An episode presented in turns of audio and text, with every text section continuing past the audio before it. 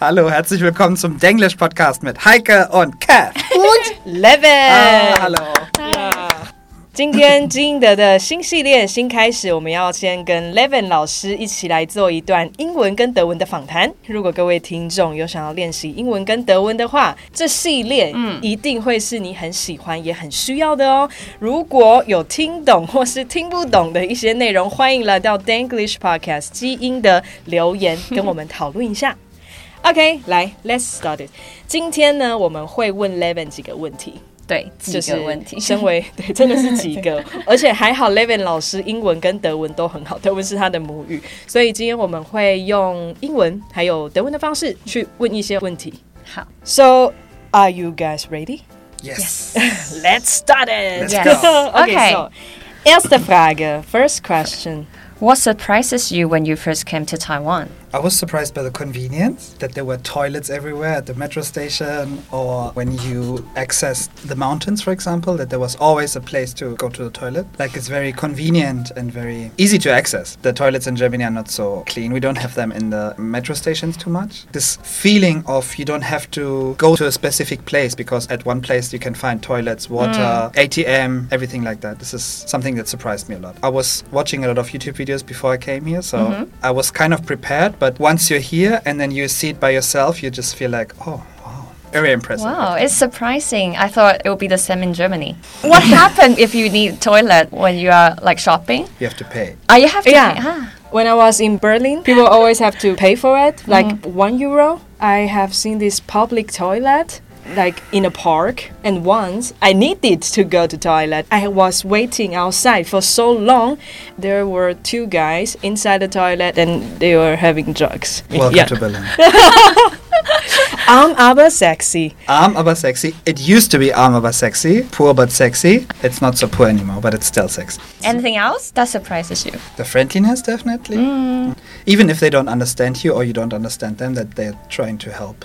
I felt very welcoming from the beginning. Sometimes I feel like when you go to Germany, you don't get the similar ah. experience when you're a Uyghur yourself in Germany. This feeling of, hi, we don't understand you, but we can smile and we can like be friendly. I feel like this very Taiwanese. Hmm. From my almost two years here, I can say it surprised me and it was a nice surprise. Are there any bad surprises?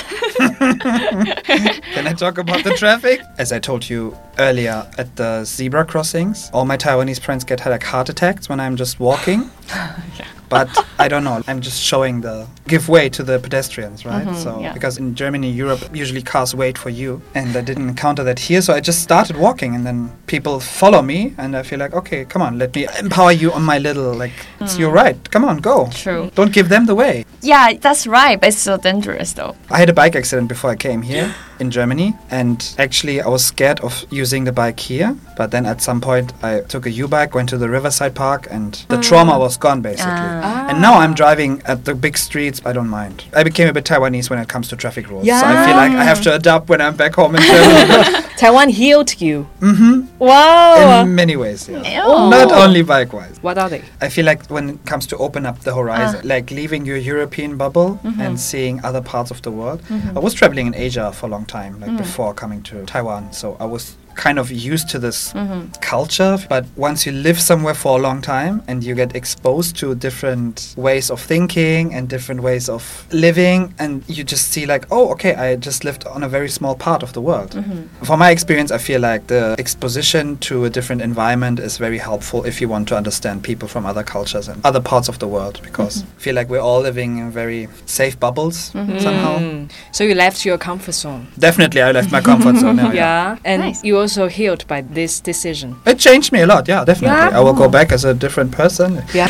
You just mentioned traveling. Can you talk about your travel experience in Taiwan? I love traveling in Taiwan so much. Like I've been to the south in mm. Kenting, Hualien, oh, Kaohsiung. I love Kaohsiung. Yeah, yes. city. You didn't say that just because of me. Right? Oh. say it again. Kaohsiung is the best city in Taiwan. 碎啦, ah. it's Taiwanese. 高雄人很碎. Wow. Oh, okay. And Hehuanshan, I've been at the mountains and I've been at the beach, but mostly by train, exclusively by train actually, which was very easy and convenient. Again, the convenience, everyone's talking about the Taiwanese convenience, and I think it's one of the major parts why Waigoran choose to stay here because they feel it's very easy to go around, to walk around, to access things. Mm. Why do you love Kaohsiung? I love Kaohsiung because it's in the south. The weather is good, or the weather was good when I was there. yeah, always good. Actually. Always good? Sometimes too good. I feel like the streets were wider than in Taipei. Ah, it was ah, easier exactly. to cycle. The architecture was more appealing. Architecture here in Taipei is functionality over mm. aesthetics. Mm, true. And in Kaohsiung, I felt like the art pier and the Love River and the Lion and Tiger Pagoda. I didn't have a Kaohsiung friend before I met you, so um. Oh really? Shada. yeah. Next time we go back together. Yeah. 所以我们刚刚问了 Levin 老师，他来台湾有没有最印象深刻的事情？最惊喜的地方，还有惊吓的地方。惊喜的地方是很方便的这件事情，到哪都有厕所。不知道同学们有没有 catch 到这一点？对，而且还很干净。为什么他这一点觉得很棒？是因为在德国，其实你去厕所都要付钱，嗯，一欧啊或几欧，但是台湾非常脏，是不是？对，很脏。而且我刚刚有分享一个，之前在柏林要等公共厕所，结果等超久，然后里面有两个人在吸毒。对，Levin 老师也提了一下他对于柏林的印象。刚刚我们有讲到一句话，I'm aber sexy。柏林以前有一个市长这么说他们的城市，就是柏林是一个贫穷但是性感的城市。再来就是 惊吓的部分。交通。对，台湾人自己其实也应该也会被交通吓到吧？有啊，刚刚他有提到，他每次直接过马路的时候，他朋友都快被他吓死 like, 觉得超级无敌危险。对，但我可以理解，因为那时候我在德国的时候，也是每次都会忘记说我们可以直接过马路，对我都在那边等，因为台湾的习惯，然后发现哎、所有的车都在等我过去。对啊。对啊，但 Levin 就说他在台湾的时候，他还是会觉得该走的时候就要勇敢往前走，这是我们的权利。